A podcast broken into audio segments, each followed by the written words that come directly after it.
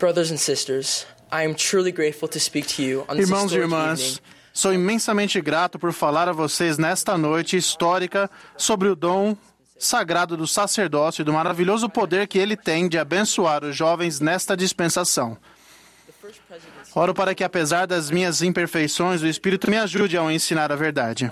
A primeira presidência lembrou aos portadores do sacerdócio aarônico: Vocês vivem em uma época de grandes desafios e oportunidades. Uma época no qual o sacerdócio foi restaurado. Vocês têm autoridade para ministrar as ordenanças do sacerdócio aarônico. Ao exercerem essa autoridade em espírito de oração e com dignidade, vocês abençoarão abundantemente a vida daqueles ao seu redor. Como rapazes da igreja, também somos lembrados de que somos filhos amados de Deus e Ele tem uma obra para nós. E estamos auxiliando em Sua obra de levar a efeito a imortalidade e vida eterna do homem. O sacerdócio é a autoridade para administrar as ordenanças e os convênios do Evangelho do Salvador àqueles que são dignos de recebê-los. Por meio dessas ordenanças do sacerdócio e desses convênios sagrados, recebemos a plenitude das bênçãos da expiação do Salvador, que nos ajuda a alcançar nosso destino divino. Joseph Smith foi um rapaz chamado por Deus para restaurar o Evangelho de Jesus Cristo, e com esse propósito a ele foi dado o sacerdócio para abençoar toda a humanidade. Doutrina e Convênio 135 cita muitas bênçãos que Joseph concedeu aos jovens dessa dispensação. Lemos: Joseph Smith com exceção apenas de Jesus, fez mais pela salvação dos homens neste mundo do que qualquer outro homem que jamais viveu nele.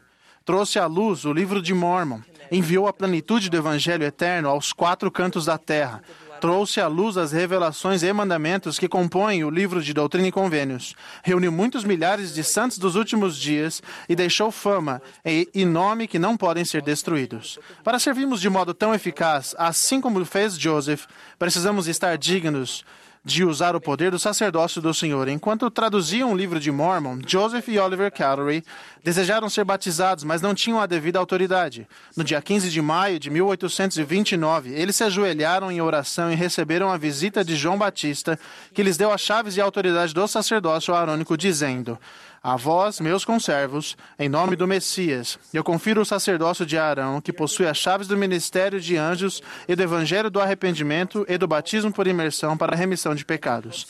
A nós é dada a oportunidade de ministrar como anjos, de pregar o evangelho em todos os continentes da terra e de ajudar almas a se aproximarem de Cristo.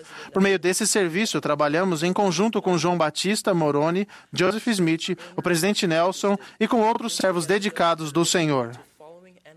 Nosso trabalho sob a direção e pelo poder do seu sacerdócio une aqueles que são dedicados a servir e a viver de acordo com os ensinamentos do Senhor com exatidão. Algo que eu pessoalmente sei que pode ser difícil ao enfrentarmos as dificuldades da juventude.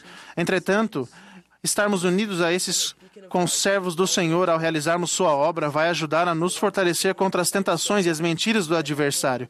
Vocês podem ser um farol para iluminar aqueles que, são, que estão inseguros. Sua luz interior brilhará de tal maneira que todos os que interagirem com vocês serão abençoados apenas por estarem em sua companhia. Às vezes, pode ser difícil reconhecer a presença de nossos companheiros espirituais, mas sou grato por saber que pertenço a um fiel quórum do sacerdócio com pessoas com as quais posso me esforçar para me achegar a Cristo.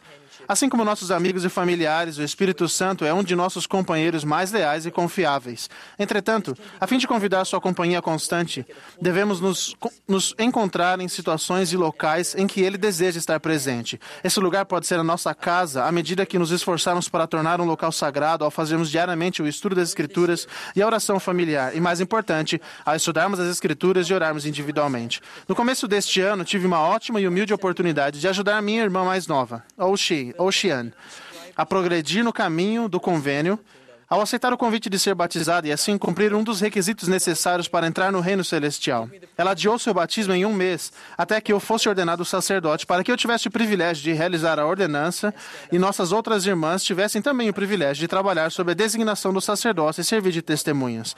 Enquanto estávamos em lados opostos da pia batismal e nos preparávamos para entrar na água, notei que sua alegria era tão grande quanto a minha. Eu me senti ligado a ela ao ver que ela estava tomando a decisão certa. Essa oportunidade de exercer o sacerdócio exigiu que eu fosse mais cuidadoso e menos informal na maneira de viver o evangelho. Naquela semana, a fim de me preparar, fui ao templo todos os dias com minha mãe, minha avó e minha irmã. E me, que me ajudaram a realizar batismo pelos mortos. Essa experiência me ensinou uma grande lição sobre o sacerdócio e sobre como posso exercê-lo dignamente.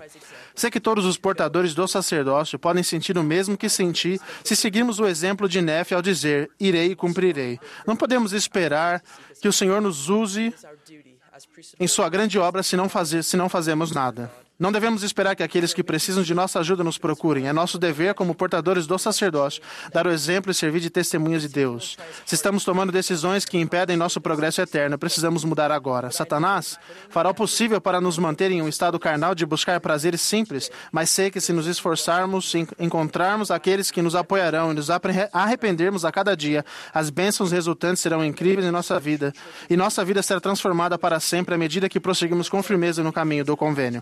Sei que esta é a verdadeira igreja de Jesus Cristo, que é nosso Salvador e que delegou as chaves do sacerdócio a seus apóstolos, que utilizam para nos guiar, especialmente nestes dias desafiadores e para preparar o mundo para seu retorno.